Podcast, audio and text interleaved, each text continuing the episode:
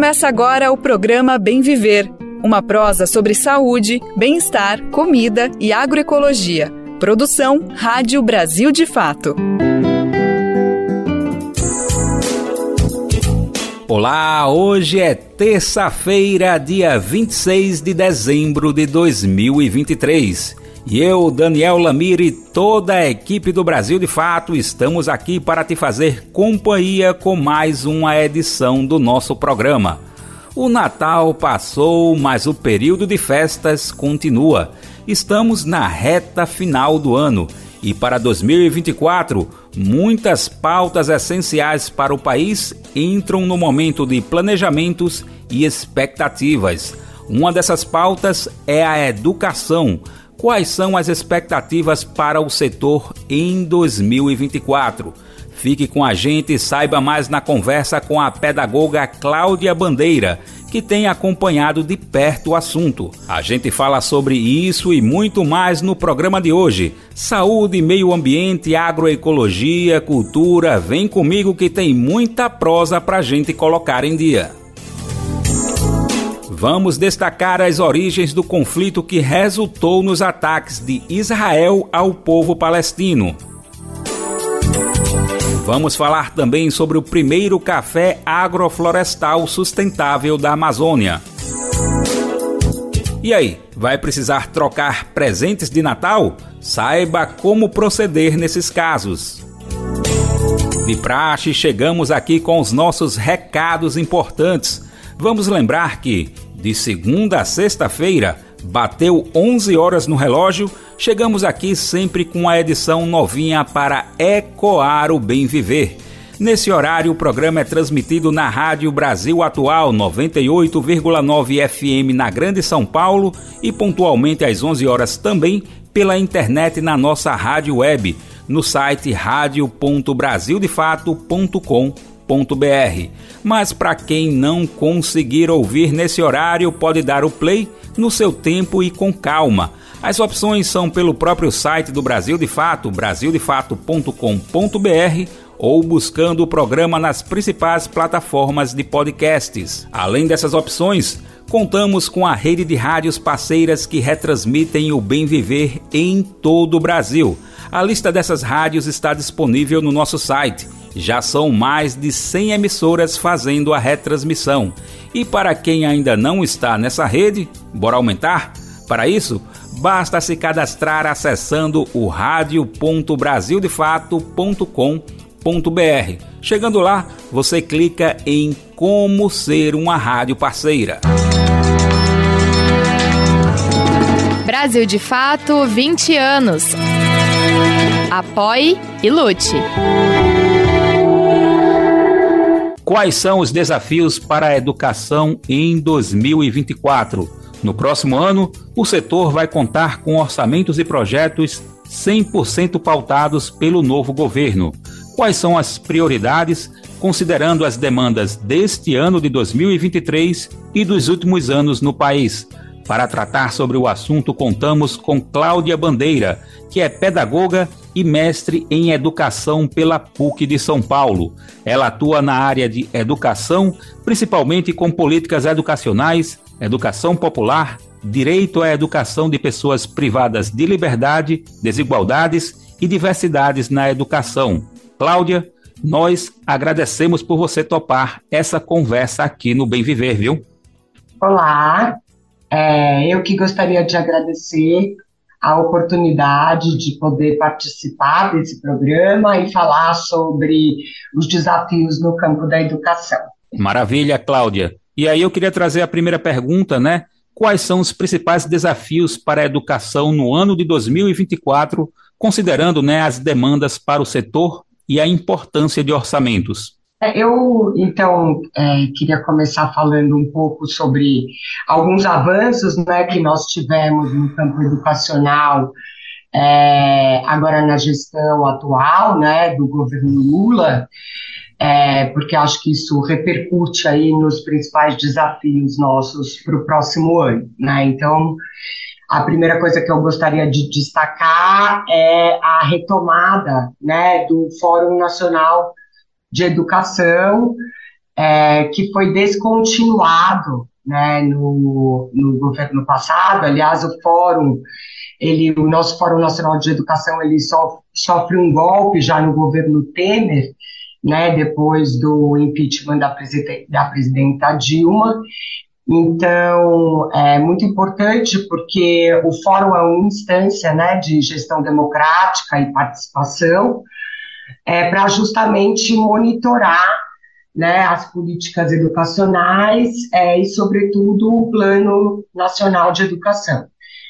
Então, vale destacar a retomada né, do Fórum Nacional de Educação e também da Conferência Nacional de Educação, a CONAI, que começou em outubro é, desse ano, é, a etapa municipal, as etapas é, municipais da, da CONAI, em novembro, as etapas é, estaduais, e agora, nos dias 28, 29 e 30 de janeiro de 2024, haverá a etapa nacional da CONAI, né, cujo objetivo é construir um novo Plano Nacional de Educação, né, 2024-2034, porque o nosso PNE tem vigência de 10 anos e o atual termina agora, né, a vigência do atual, então a importância da gente retomar é, os, os, nossos fóruns de participação para que os movimentos sociais,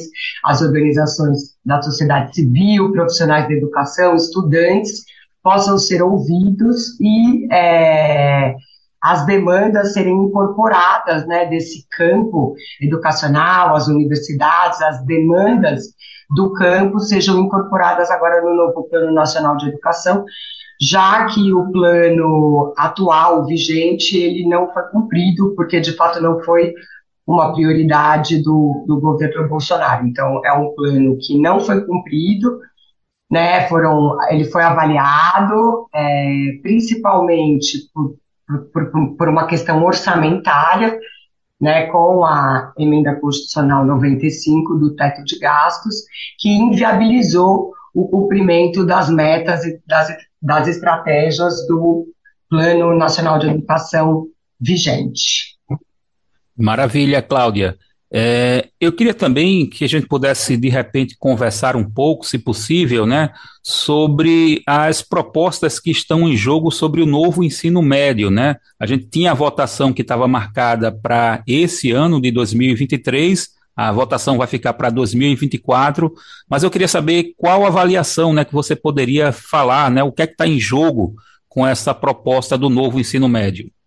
Ah, o, o, o, novo ensino médio né, foi é, instituído é, por meio de medida provisória, né, também no, no governo Temer, após é, o golpe parlamentar também, né, que tirou a presidenta Dilma do poder. Então, é, ele foi instituído é, por um instrumento totalmente autoritário, que é a medida provisória, então ele já começa é, de um jeito equivocado, né? Porque a construção, a gente precisa construir política pública educacional no Brasil a partir das demandas de quem está na ponta, né? A partir das demandas de, das profissionais da educação, de estudantes que estão. Então, assim, ao invés né, da gente pensar um, uma nova proposta para o ensino médio a partir de um amplo diálogo né, com as comunidades educacionais e com a sociedade brasileira, ele foi instituído por meio de medida provisória, ou seja,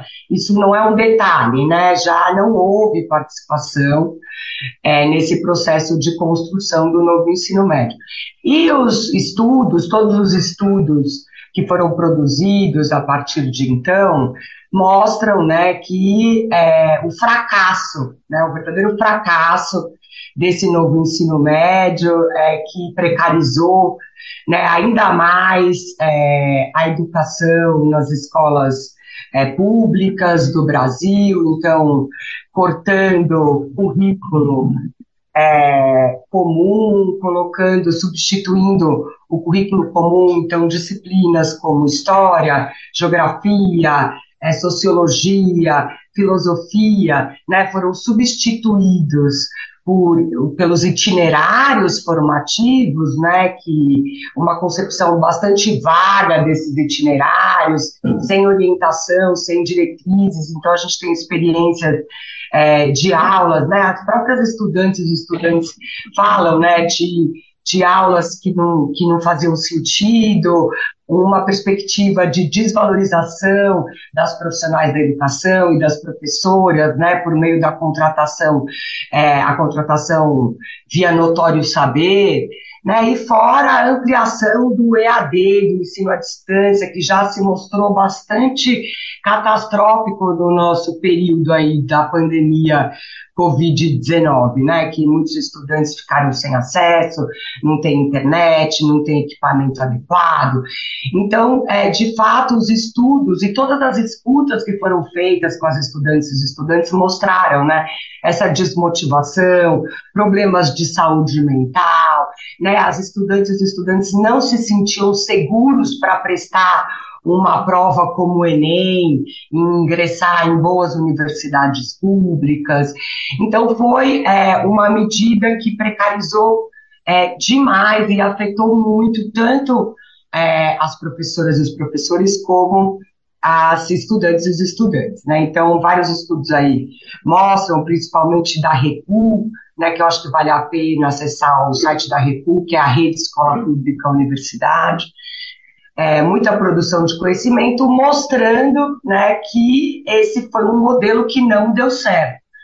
Então, nessa mudança de governo, é, o MEC atual, ele fez um esforço aí de desenvolver uma consulta pública durante um período e abriu escutas né, desse, das, das, das comunidades escolares, de especialistas, é, de movimentos, organizações de sociedade civil que atuam no campo, e a partir dessa ampla escuta, né, o executivo, o MEC, apresentou recentemente um, um novo PL, né, um novo projeto de lei para substituir é, essa, esse, essa lei aí do novo ensino médio que ainda que ainda está vigente, né? Então a gente entende que esse é, que essa nova proposta apresentada pelo MEC ela avança muito com relação ao novo ensino médio vigente,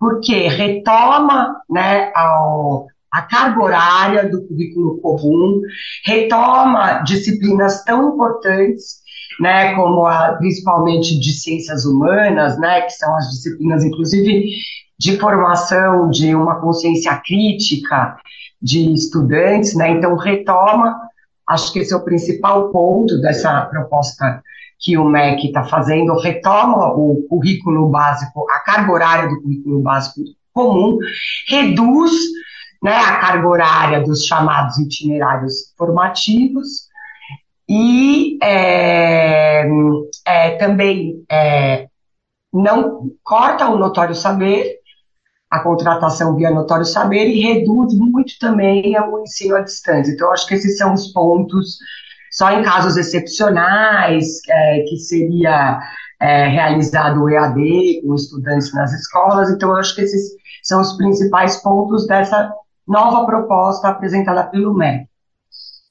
Mas, curiosamente, a gente tem um problema concreto nessa tramitação, que é o relator da matéria, né, que é é, o deputado Mendonça Filho, que é justamente, que era justamente o ministro da Educação no governo Temer, ou seja, foi ele né, um dos principais autores né, é, na apresentação desse novo ensino médio vigente, da medida provisória. Então, são as disputas, né, nesse, nesse campo das disputas legislativas, a gente está é, tá com essa é, com esse dado né, de conjuntura bastante complexo, que é a relatoria do PL é, pelo Mendonça Filho, que já é, propôs as suas alterações. Então, ele retoma vários pontos né, da proposta original, justamente que está sendo questionada, que estudantes, durante a consulta pública, né, criticaram, não querem. Então, um pouco essa é a disputa política agora, né, no Congresso Nacional, porque há uma pressão popular muito forte contra é, esse relatório apresentado pelo deputado Mendonça Filho, né? Então, uma pressão popular muito forte, né, da, das profissionais profissionais de educação, é, estudantes é, mobilizadas e mobilizados, parlamentares da oposição, né, um campo mais progressista da educação, então muita mobilização que é, conseguiu nesse momento é, suspender a votação, né, então a votação agora está prevista para março de 2024, né, e a ideia nossa agora é é, conseguir realizar um amplo debate com a sociedade para que a gente intensifique ainda mais a nossa pressão,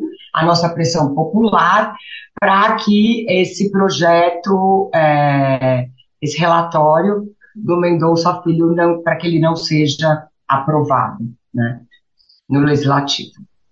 É, Cláudia, além do ensino médio, né, pensando a educação como um todo, é, o que, a gente também poderia falar né, sobre necessidades de avanços? A gente entende né, que esse processo de construção do conhecimento, né, ele está sempre é, precisando de reformulações, né, de acordo até com os próprios resultados dos fóruns, das conferências, né? E aí o que é que a gente poderia pontuar como necessidade para a educação no Brasil nos dias atuais? É, eu acho que um ponto importante da gente destacar é, a importância né, das deliberações da CONAI 2024 serem incorporadas né, no novo Plano Nacional de Educação. E aí a gente tem uma agenda que é muito cara para nós de ação educativa, que é, é as agendas, é, garantir as agendas é, de gênero e raça, né, nessa perspectiva de redução das desigualdades educacionais, é fundamental que nesse novo PNE a gente garanta as agendas, né, a igualdade de gênero, sempre na intersecção com raça, em todos né, os eixos do documento referência da CONAI, que depois vão se transformar nas no novas metas e estratégias. Então, é, essa agenda, ela precisa está presente, né, que foi uma derrota nossa no PNE atual, né, então, é, é, durante a disputa do legislativo, né, grupos fundamentalistas religiosos e ultraconservadores retiraram, né, a agenda de gênero do Plano Nacional de Educação, então é fundamental que nesse debate, agora, desse novo plano, a gente garanta a igualdade de, de gênero na intersecção com raça, né, em todas as metas e estratégias é, do novo plano. Né? E aí a gente lançou, é, nesse processo da Conferência Nacional de Educação, lá na Ação Educativa, nós lançamos uma campanha é, chamada Fique de Olho para combater a violência, é, gênero nos planos já. Né, que tem justamente essa perspectiva de é, garantir é, que essas agendas estejam presentes, né, é, no plano nacional, que é o, o, principal instrumento da política pública educacional do Brasil, né. Então, a gente é, levantou alguns pontos que eu vou trazer aqui, é, de como contribuir para que o novo PNE avance no combate à violência e na redução das desigualdades educacionais no âmbito dessa nossa campanha Fique de Olho, Gênero nos Planos Já. Né? Então, o primeiro ponto é incorporar a laicidade na educação pública como princípio do novo PNE e incluir no texto enfrentamento às desigualdades e, discrimina e discriminações de gênero, raça e sexualidade. Né? O outro ponto seria defender a implementação da LDB alterada pelas leis 10.639 e 11.645 como instrumento essencial para a construção de uma educação antirracista. São as leis que tornaram obrigatório né, o ensino à cultura afro-brasileira, africana, indígena nas escolas, todas públicas e privadas do Brasil. Né. Também garantir a manutenção de escolas quilombolas e indígenas nos seus territórios. é, defender as políticas de ações afirmativas com recorte racial e social nas instituições de educação superior, e daí vale destacar também no governo atual a aprovação da nova lei de cotas, né, com uma aprimorada ainda com ampliação para pós-graduação e inclusão das populações quilombolas é, é, atuar por um financiamento adequado, né, que a gente estava falando também da importância do financiamento, afinal, não adianta a gente ter um plano nacional de educação robusto, é, com metas e estratégias robustas, se a gente não tem um financiamento adequado, então a importância da gente sempre fazer essa discussão sobre políticas de Estado articuladas ao financiamento adequado, então, é, com o financiamento, com distribuição equitativa de recursos, em diálogo com uma política econômica de redistribuição de renda e com as leis orçamentárias, né? A LDO e a LOA, que também está em disputa agora no Congresso Nacional. Aprimorar, a gente precisa também aprimorar nesse campo do financiamento a, regula a regulamentação do Fundeb, é, é, pensando né, nos, em fatores de ponderação que correspondam ao custo real das diferentes etapas e modalidades da educação básica e possam ser utilizados como mecanismos de ação afirmativa racial e social.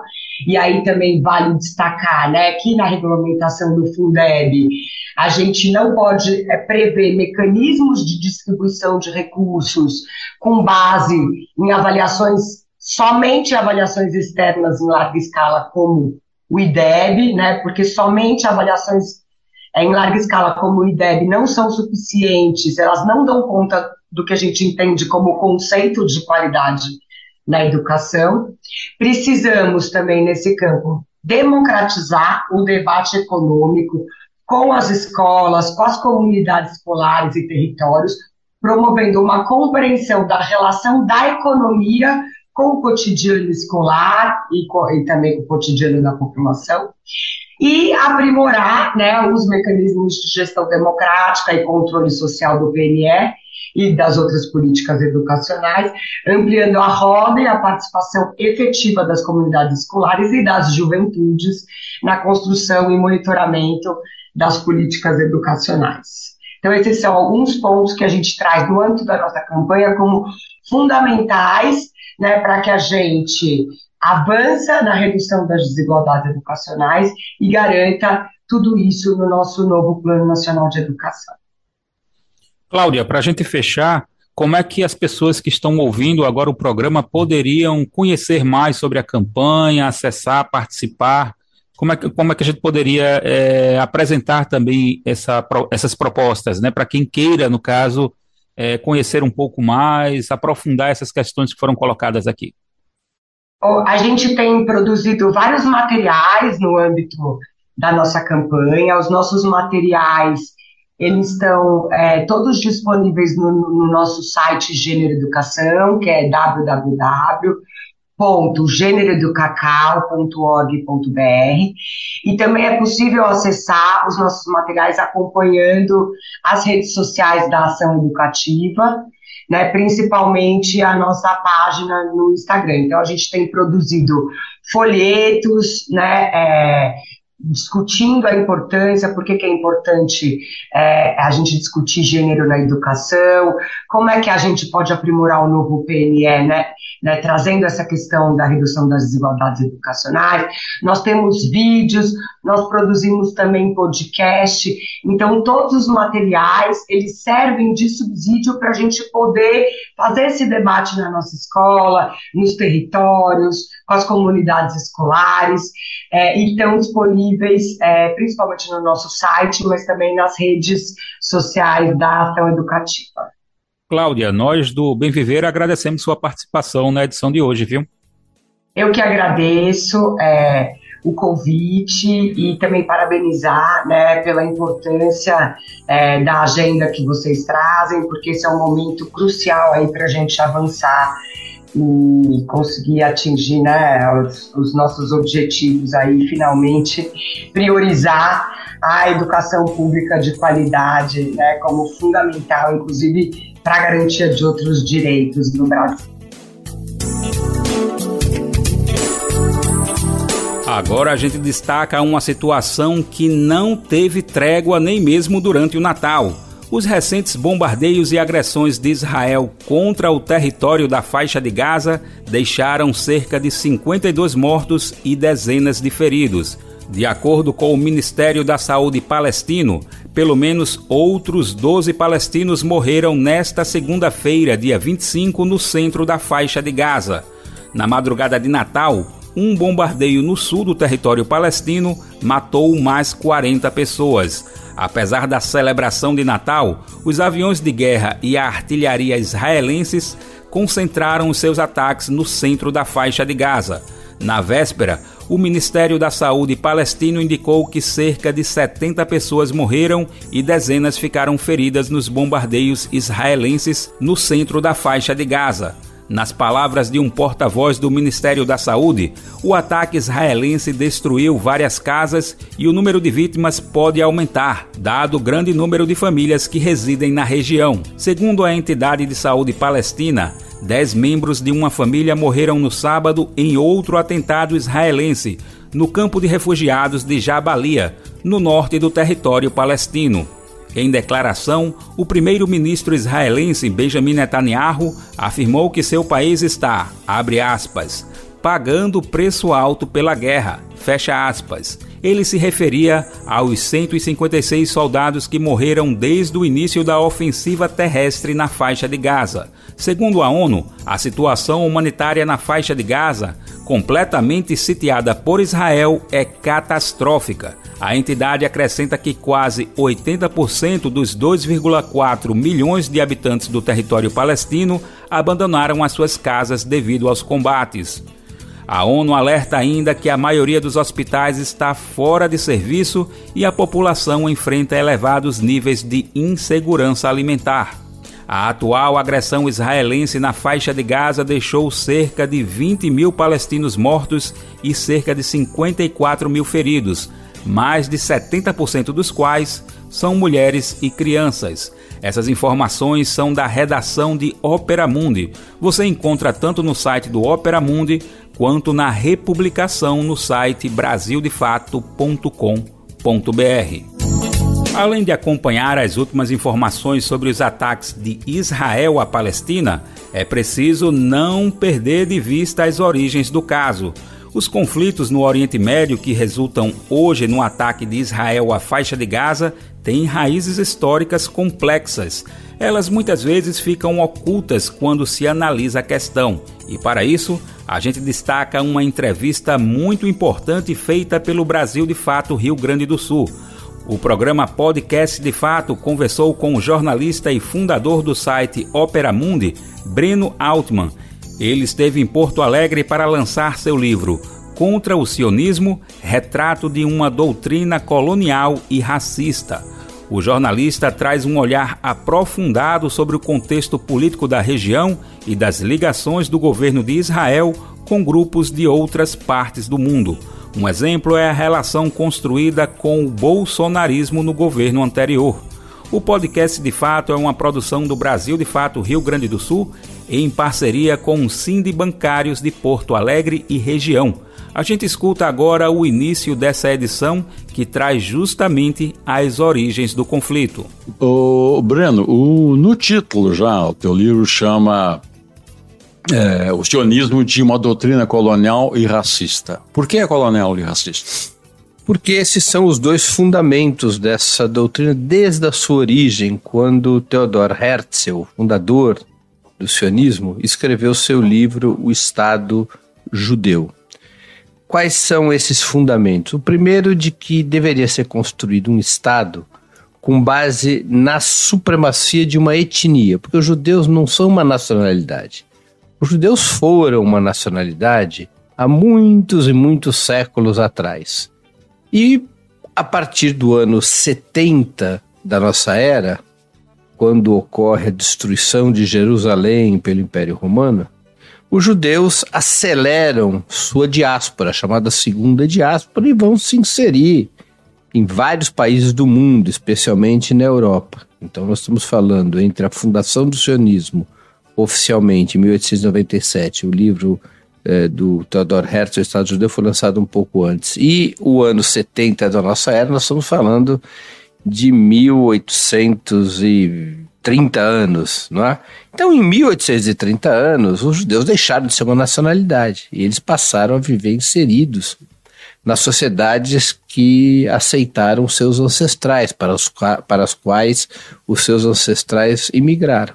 Então, os judeus são um grupo étnico-cultural, o cultural abrange também uma certa referência religiosa, nem todos os judeus são religiosos, mas eles possuem essa origem étnico-cultural. Então, o que Theodor Herzl propunha era a criação com base numa etnia e não com base numa nacionalidade.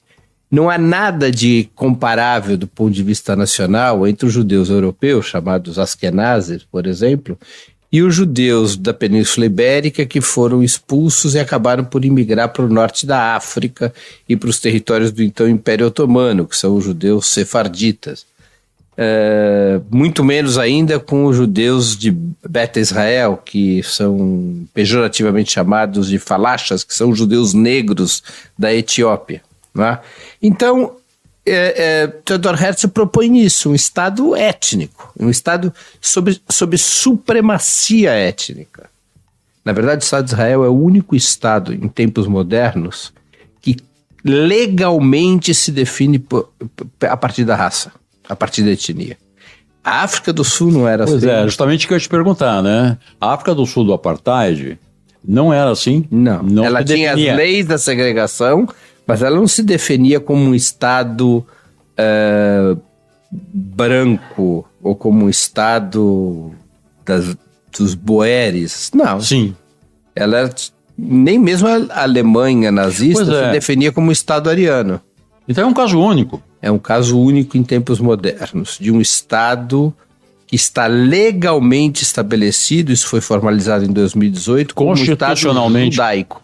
Israel não tem constituição. Sim mas como uma das leis básicas, das leis fundamentais, em 2018 foi aprovado que o Estado de Israel é um Estado judeu, embora 21% da população seja formada por árabes israelenses, além de outras minorias, mas é um Estado que se declara judaico estabelece a supremacia de um grupo étnico, e isso está presente desde a origem do sionismo. O que Netanyahu faz ao aprovar essa lei foi dar formalidade àquilo que já era doutrinário e que já era de fato, ainda que não de jure. Não é?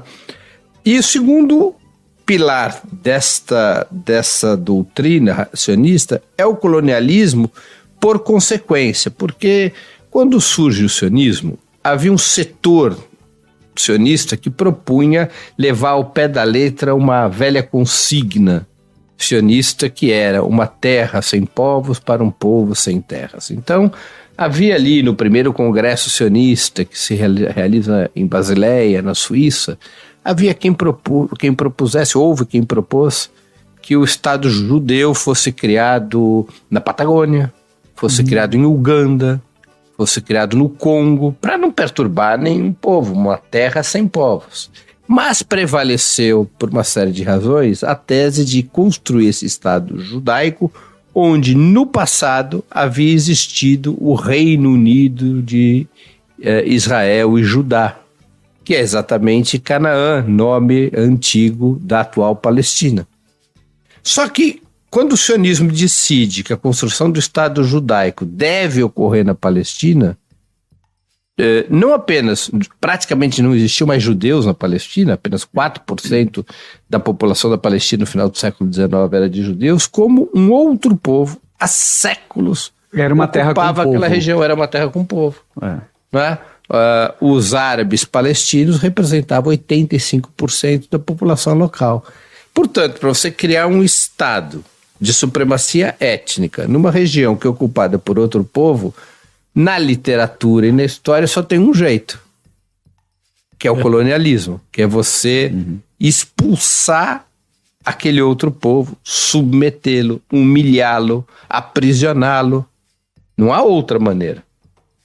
Não há, não há outra então maneira. Então essa essa guerra ou dita guerra não acaba enquanto não expulsar todo o povo da faixa de gás? O, o, eu acho que, é, veja, aí é a tensão que o sionismo introduziu.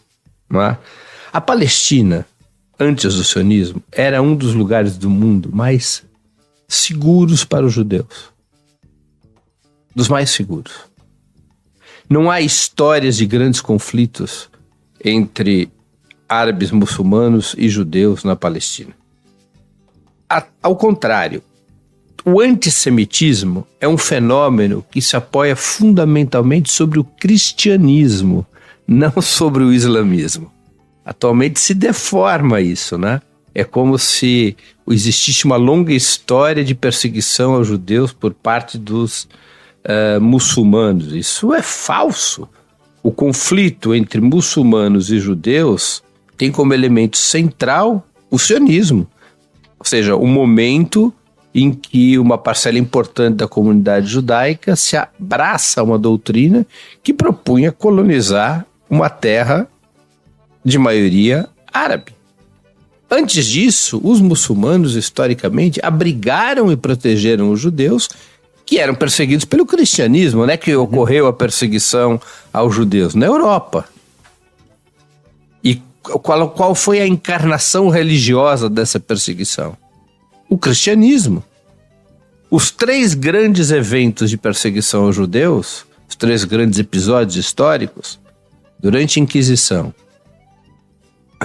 pogroms na, no Império Russo e o Holocausto, cada um desses três teve, nas, do ponto de vista religioso, na sua liderança, alguma corrente cristã.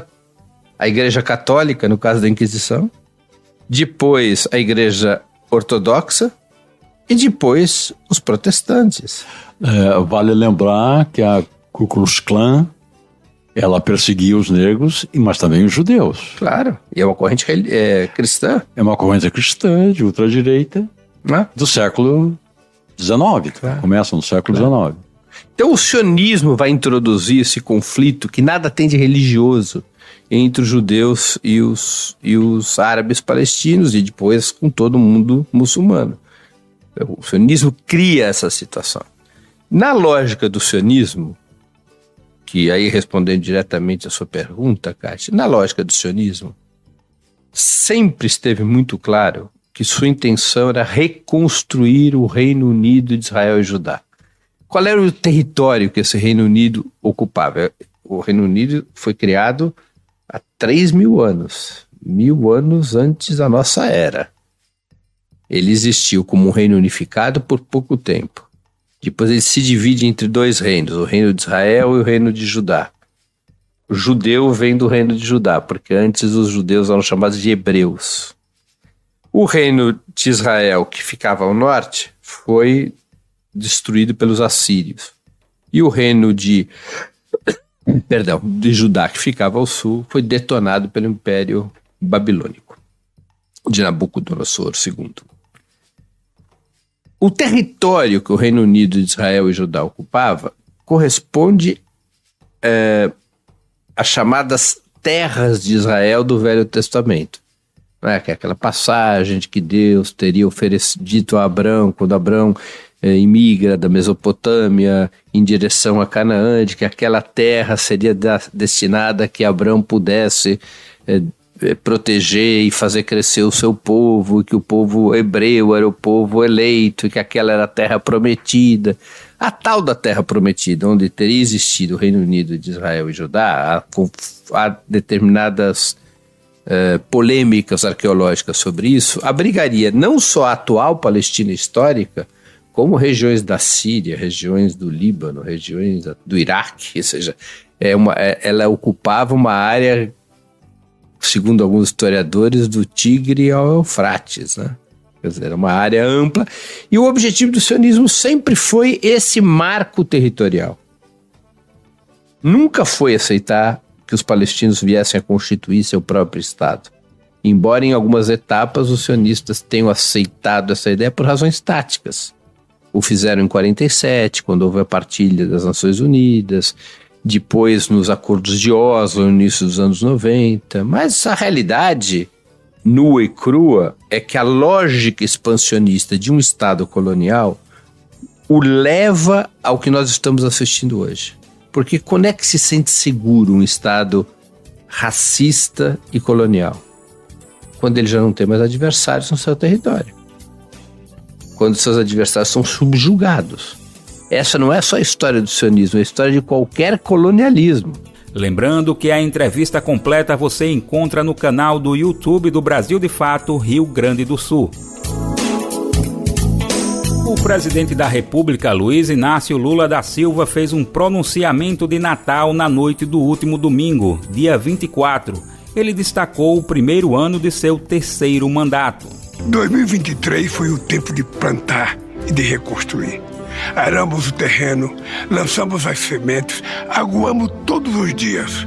Cuidamos com todo o carinho do Brasil e do povo brasileiro. Criamos todas as condições para termos uma colheita generosa em 2024. Trouxemos de volta e fortalecemos políticas sociais que mudaram o Brasil.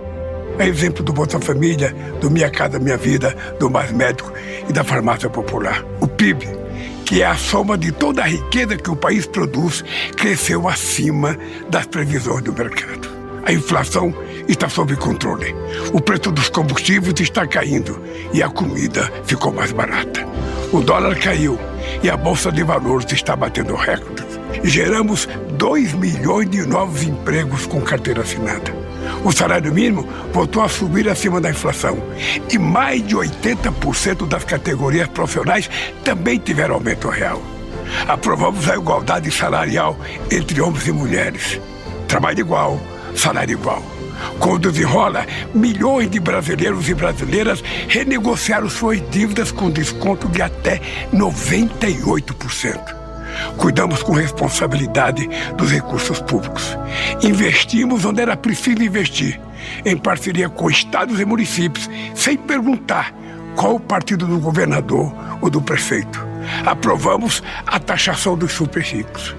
Conseguimos um feito histórico. A aprovação da reforma tributária, algo que se tentava há 40 anos no Brasil. Além de estimular os investimentos e as exportações, a reforma corrige uma injustiça. Agora, quem ganha mais pagará mais imposto e quem ganha menos pagará menos. Aumentamos os investimentos em saúde e educação e estamos apoiando os estados no combate ao crime organizado.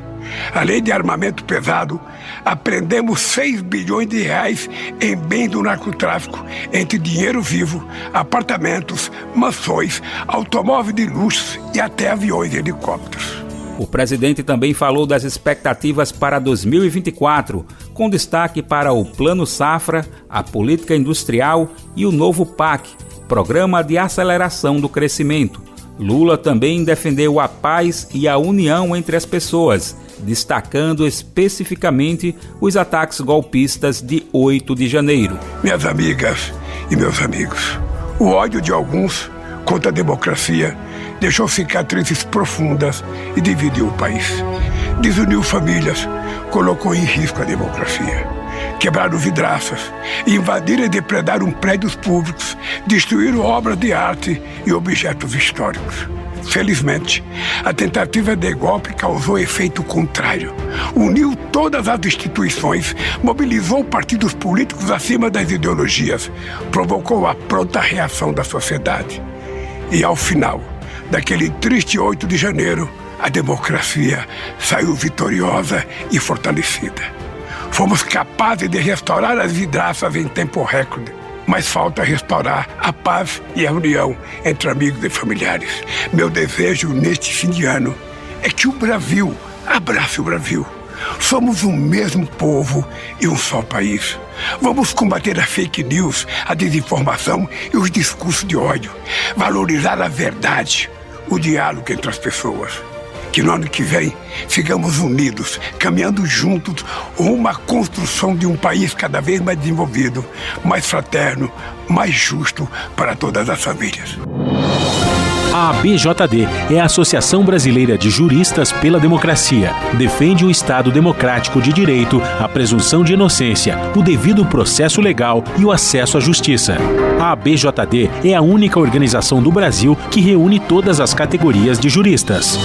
Do estudante à juíza, da servidora do sistema de justiça ao defensor público. Juristas democráticos são essenciais para evitar retrocessos e avançar nos direitos e garantias. Faça parte da ABJD. Entre no site e associe-se a bjd.org.br. Bom, o assunto agora é meio ambiente. A gente destaca que as chuvas no Amazonas ficaram abaixo da metade do previsto para 2023. A reportagem é de Gabriel Correia, da Rádio Agência Nacional. Em 2023, todos os nove países da bacia amazônica registraram os menores volumes de chuva em mais de 40 anos, para os meses de julho a setembro.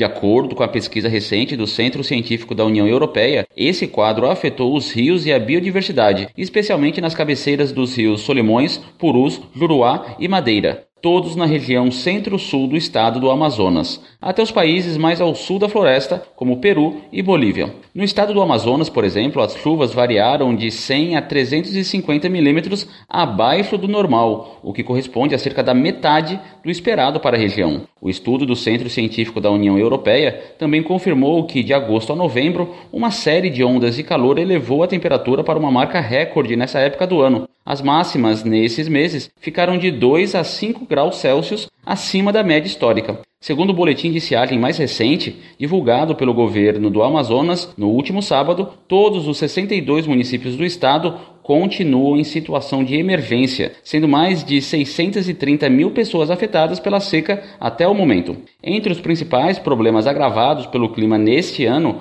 o centro científico aponta o perigo à vida dos animais, o aumento do risco de incêndio e os níveis fluviais mais baixos, que desafiam a mobilidade nas comunidades ribeirinhas e o acesso a bens essenciais. O estudo da União Europeia ainda sugere a necessidade de uma resposta regional abrangente, para além das fronteiras nacionais. As previsões indicam que as condições mais secas e quentes devem prosseguir em 2024, principalmente por causa da continuidade do El Ninho, que é o aquecimento das águas do Oceano Pacífico. Da Rádio Nacional em São Luís, Gabriel Correa. Nos últimos anos, algumas práticas estão colocando o bioma amazônico em situação preocupante. Alguns exemplos são o avanço da produção de monocultura de soja e a pecuária, Vez por outra, destacamos aqui situações como essa que estão associadas a queimadas, desmatamento e poluição. Ao mesmo tempo, também destacamos que existem muitas formas sustentáveis de se relacionar com o bioma. No quadro Momento Agroecológico, por exemplo, a gente destaca agora o café Apuí. Esse é o primeiro café agroflorestal sustentável da Amazônia brasileira. A reportagem é de Raquel Setz.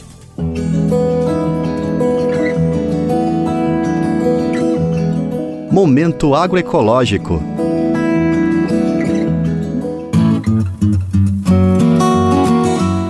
Café na xícara e floresta em pé. Assim, a produção do café Apuí Agroflorestal no município de Apuí, no sul do estado do Amazonas.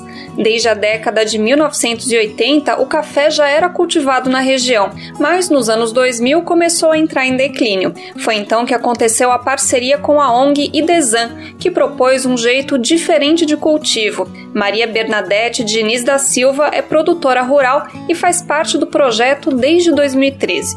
De lá para cá, muita coisa mudou no café cafezal dela. O depoimento que a gente ouve agora foi fornecido pelo Idesan, que gravou a entrevista com Maria Bernadette em 2019. Só que eu tinha o um plantio de café, mas eu não sabia cuidar, eu só tirava, eu não sabia podar nem desbrotar, né? Só deixava, a gente roçava ele e mexia com café, assim, porque eu tinha medo de estragar, né? Aí dava, sempre deu café, assim, mas dava pouquinho. Eu, eu tirava, eu só todo ano eu tirava 60 latão. Hoje, esse ano nós tirou 200 latão. O aumento da produtividade foi aliado à preservação do meio ambiente. Os adubos químicos foram substituídos por biofertilizantes, os pesticidas deram lugar a armadilhas feitas com garrafa PET e os produtores deixaram de usar fogo para abrir novas áreas de cultivo.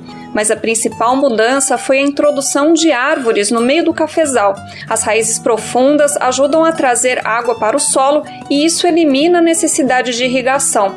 Os galhos e folhas fornecem sombra, que ajuda os grãos de café a maturarem no tempo certo.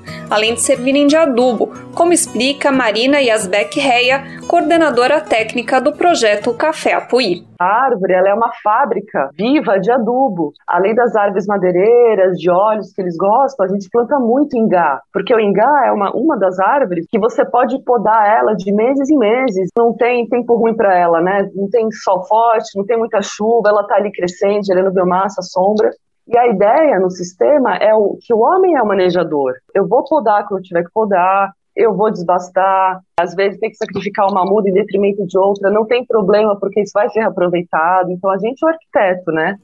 A história de Apuí se confunde com a do assentamento Rio Juma, o maior da América Latina. Foi criado pelo INCRA no começo dos anos 1980, com capacidade para 7.500 famílias. O objetivo era atrair ao Amazonas colonos vindos principalmente do Paraná.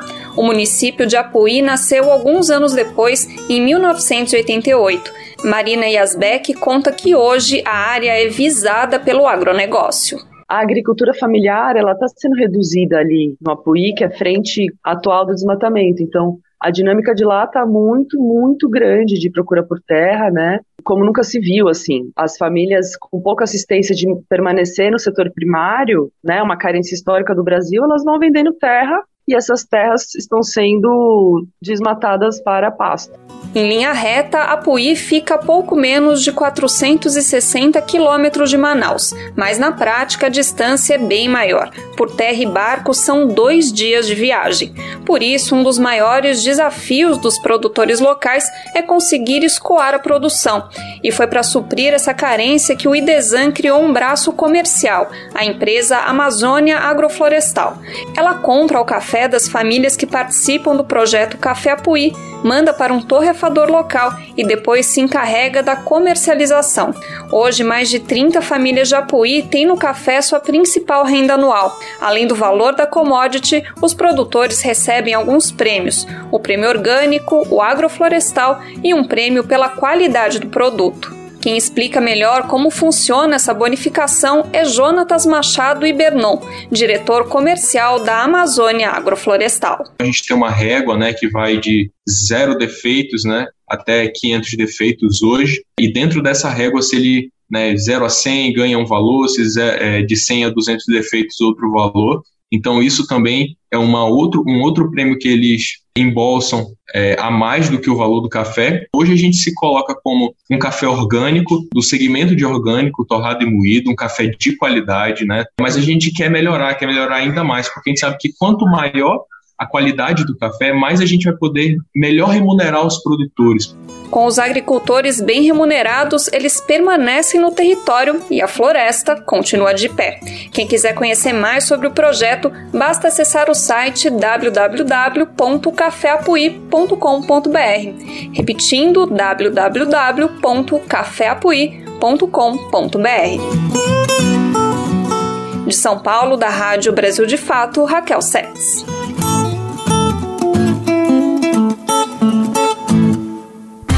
Brasil de Fato uma visão popular do Brasil e do mundo. Leia e ouça as informações que mais interessam no seu dia: política, economia, direitos humanos, cotidiano, saúde e cultura tratados com pluralidade e diversidade jornalistas, articulistas e movimentos populares reunidos em um só veículo. Esse é o Brasil de Fato. Conteúdos em texto, áudio e vídeo que informam e contribuem na luta por uma sociedade mais justa e fraterna. Quer ficar por dentro? Então acesse brasildefato.com.br.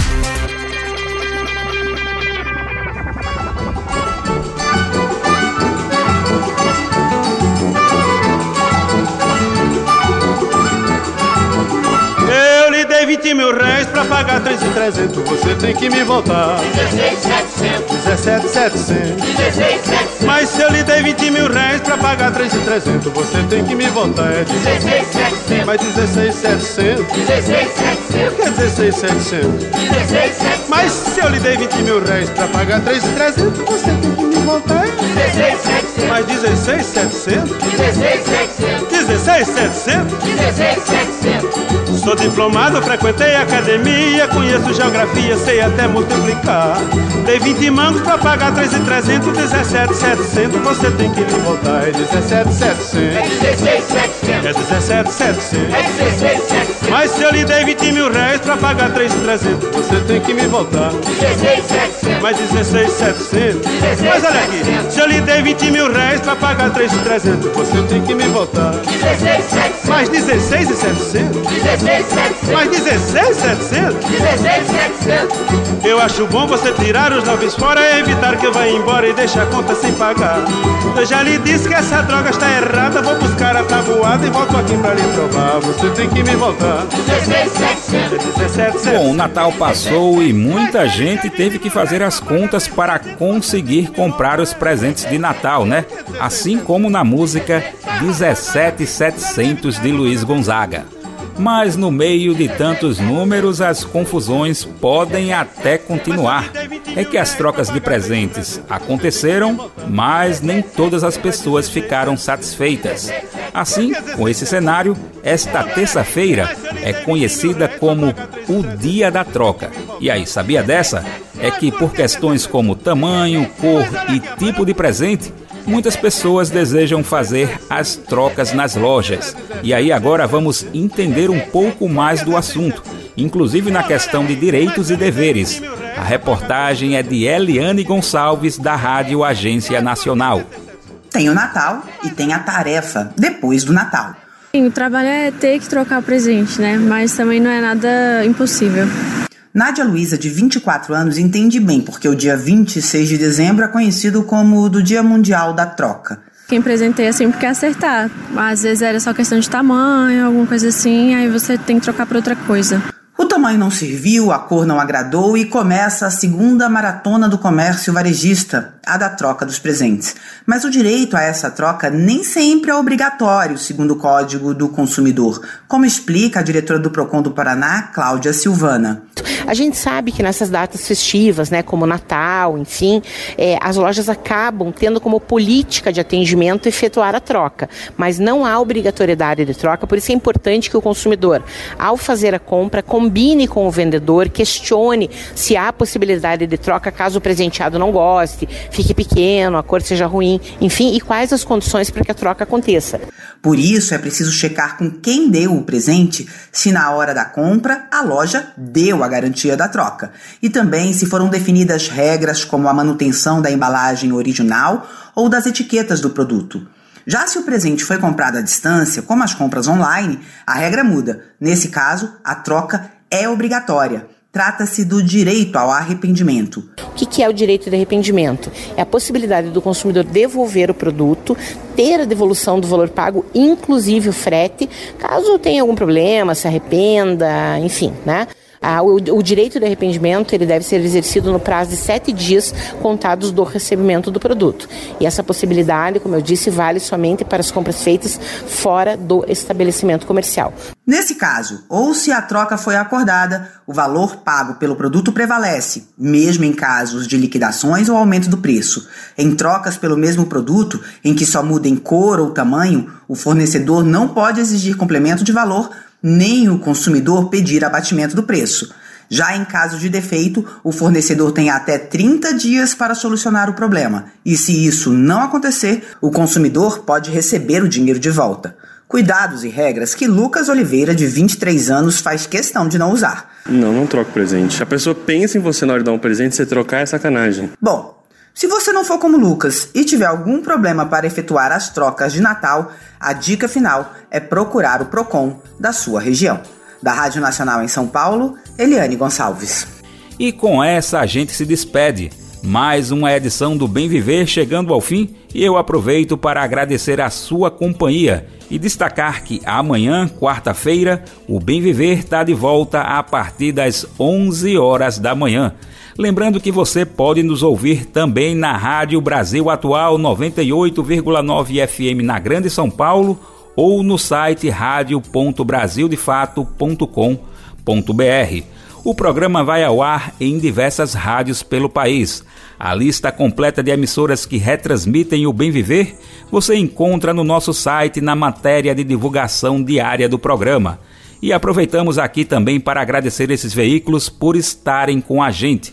O Bem Viver também fica disponível como podcast no Spotify, Deezer, iTunes e Google Podcasts.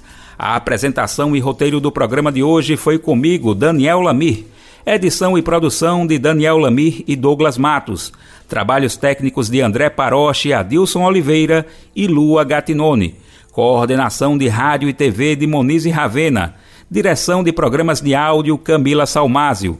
Direção Executiva Nina Fidelis. Apoio Equipe de Jornalismo do Brasil de Fato. Você ouviu o programa Bem Viver, uma prosa sobre saúde, bem-estar, comida e agroecologia. Produção Rádio Brasil de Fato.